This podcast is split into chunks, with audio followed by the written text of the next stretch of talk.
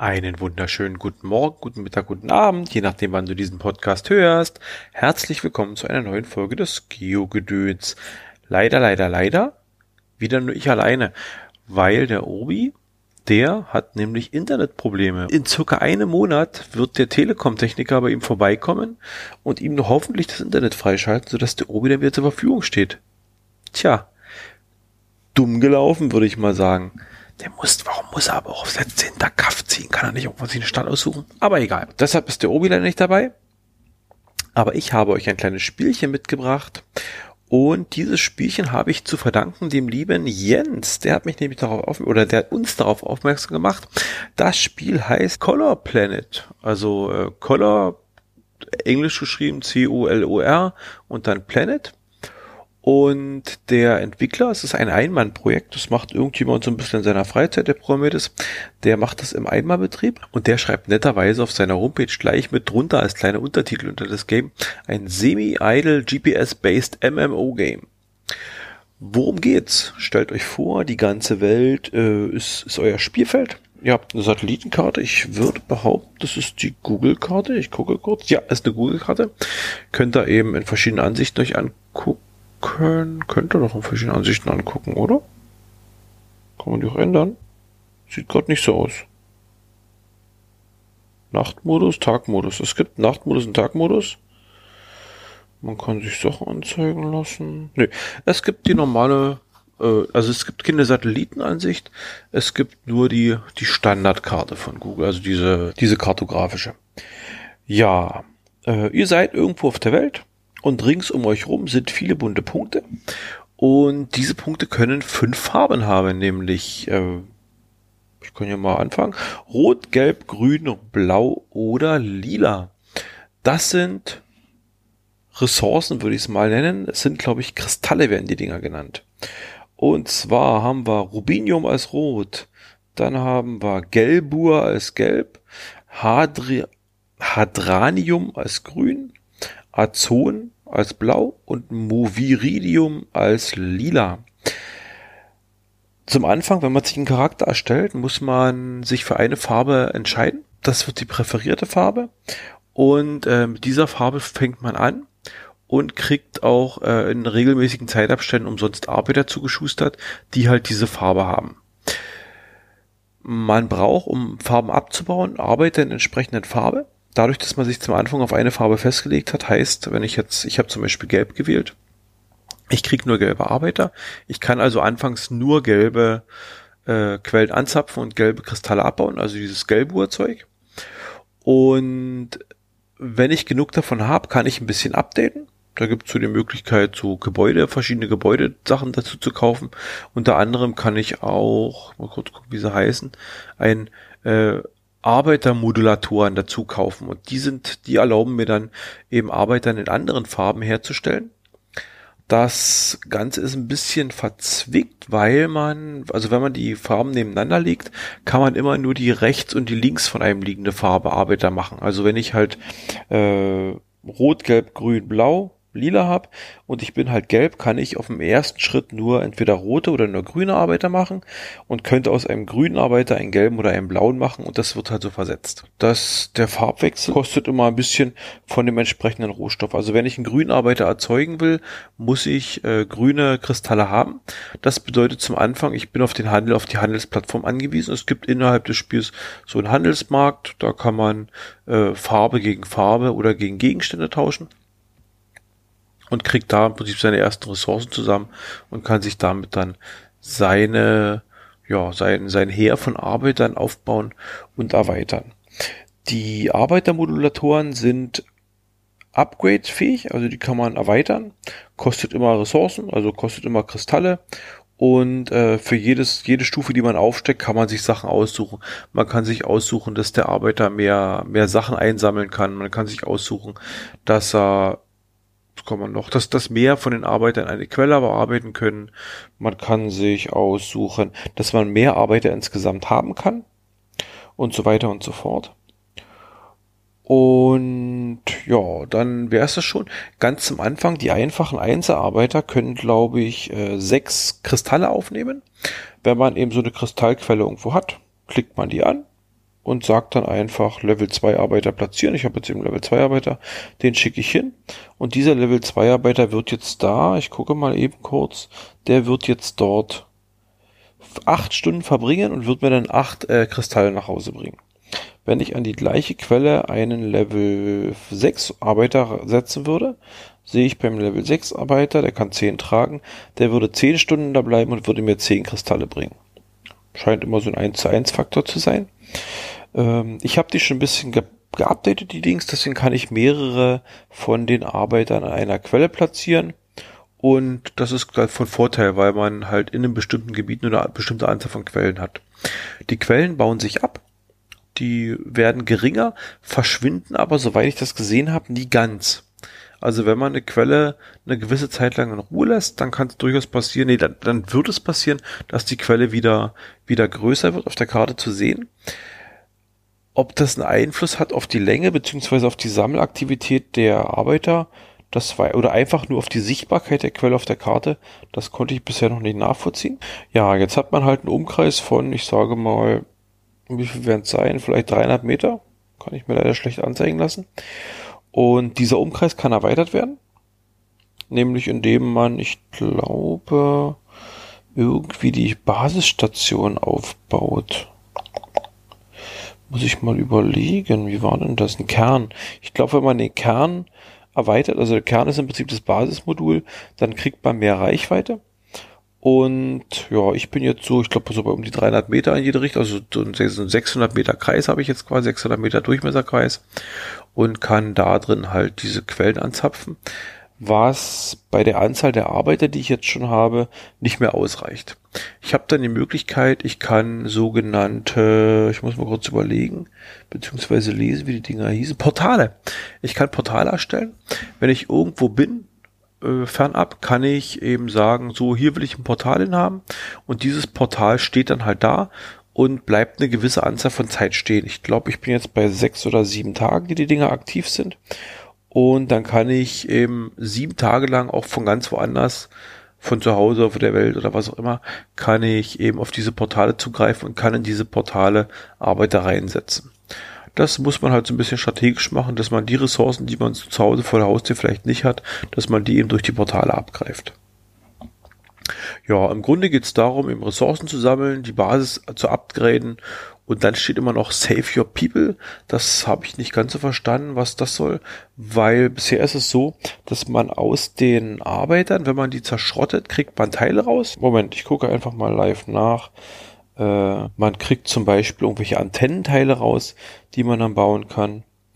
Und mit diesen Antennenteilen kann man sich Transmitter bauen.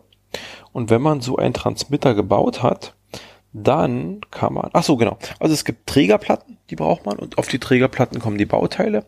Und wenn man die entsprechenden Bauteile auf den Trägerplatten drauf hat, dann hat man einen Transmitter und diesen Transmitter kann ich aktivieren und der gibt mir irgendwie Punkte.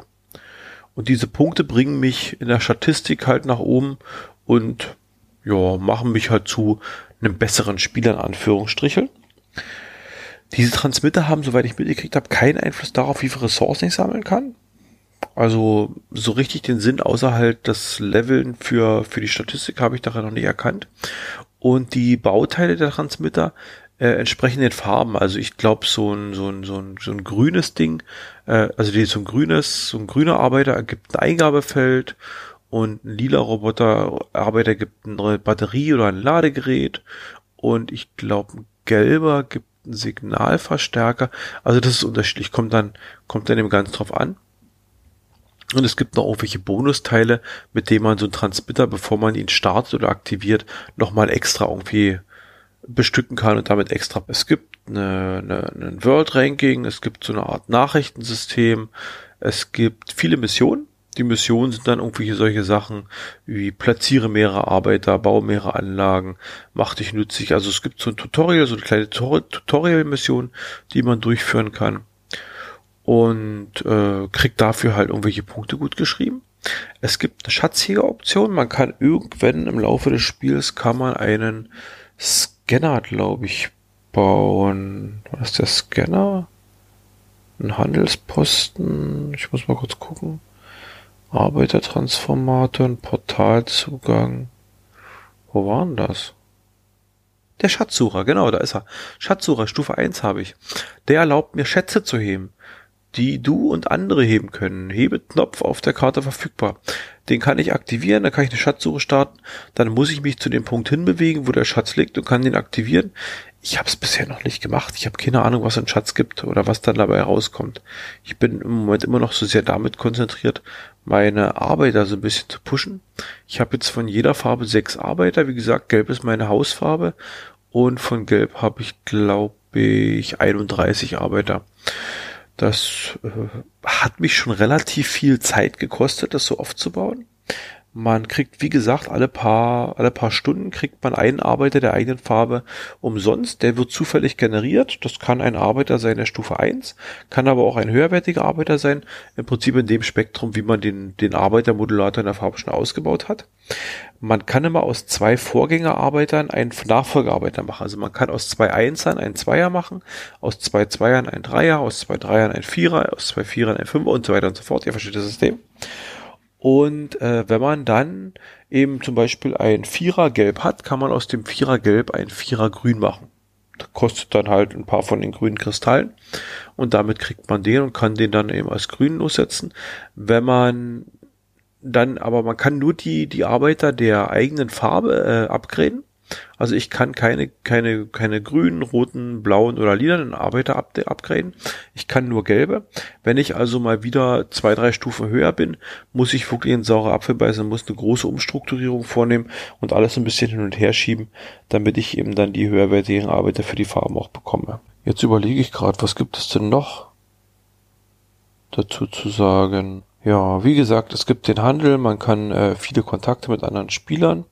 Es gibt eine Weltrangliste.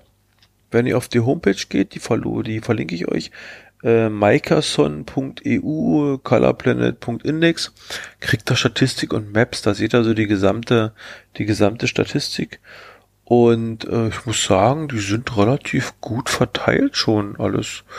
Also was haben wir hier? Country Deutschland, Country Deutschland, Deutschland, Russland, Tschechien, Belgien, nix angegeben. USA, wen haben wir noch so dabei?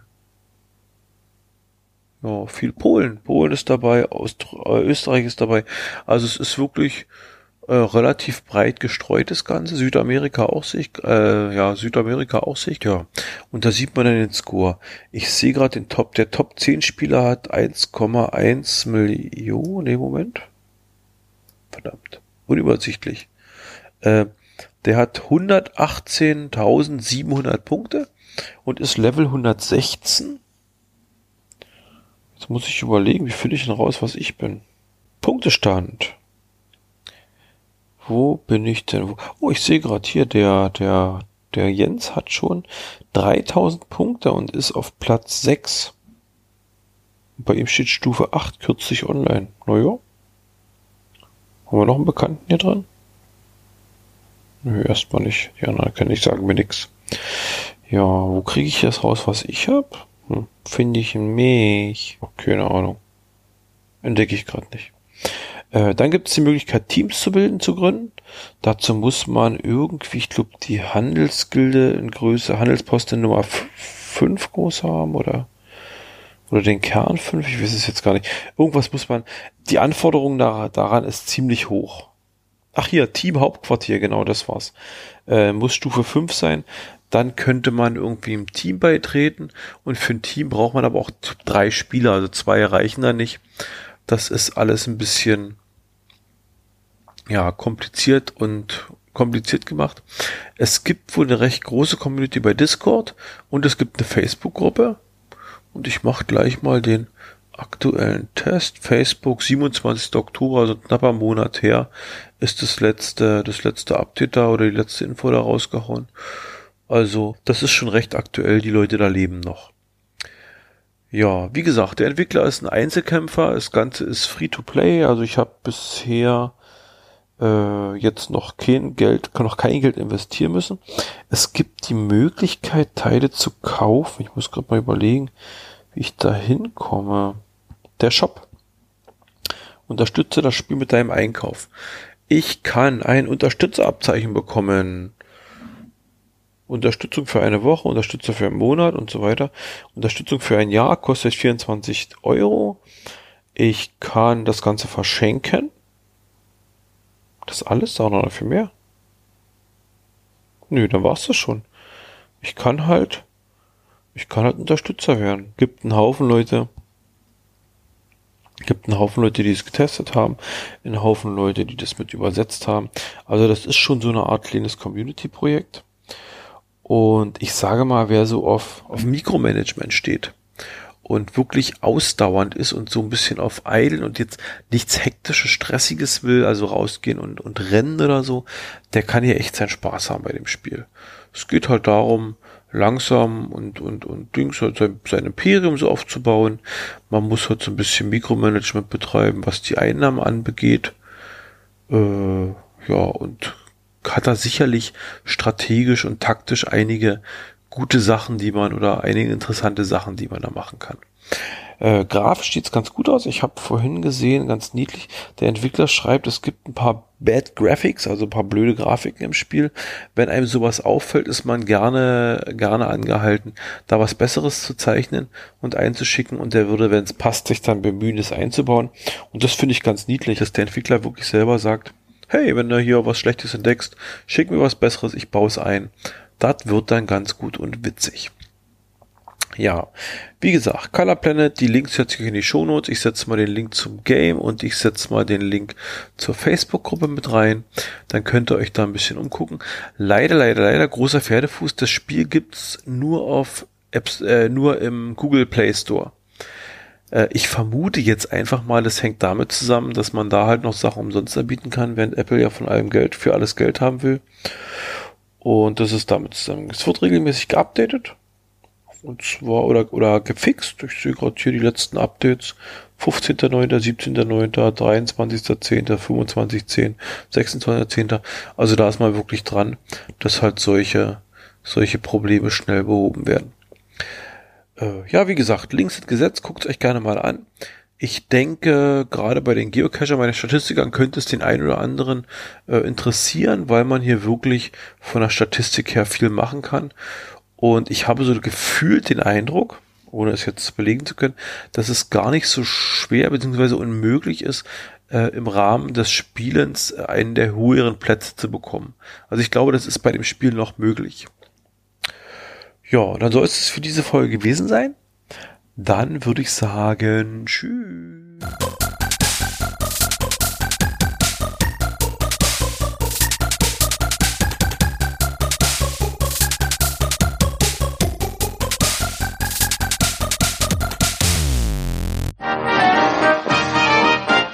Eine Produktion des Podcast Imperiums.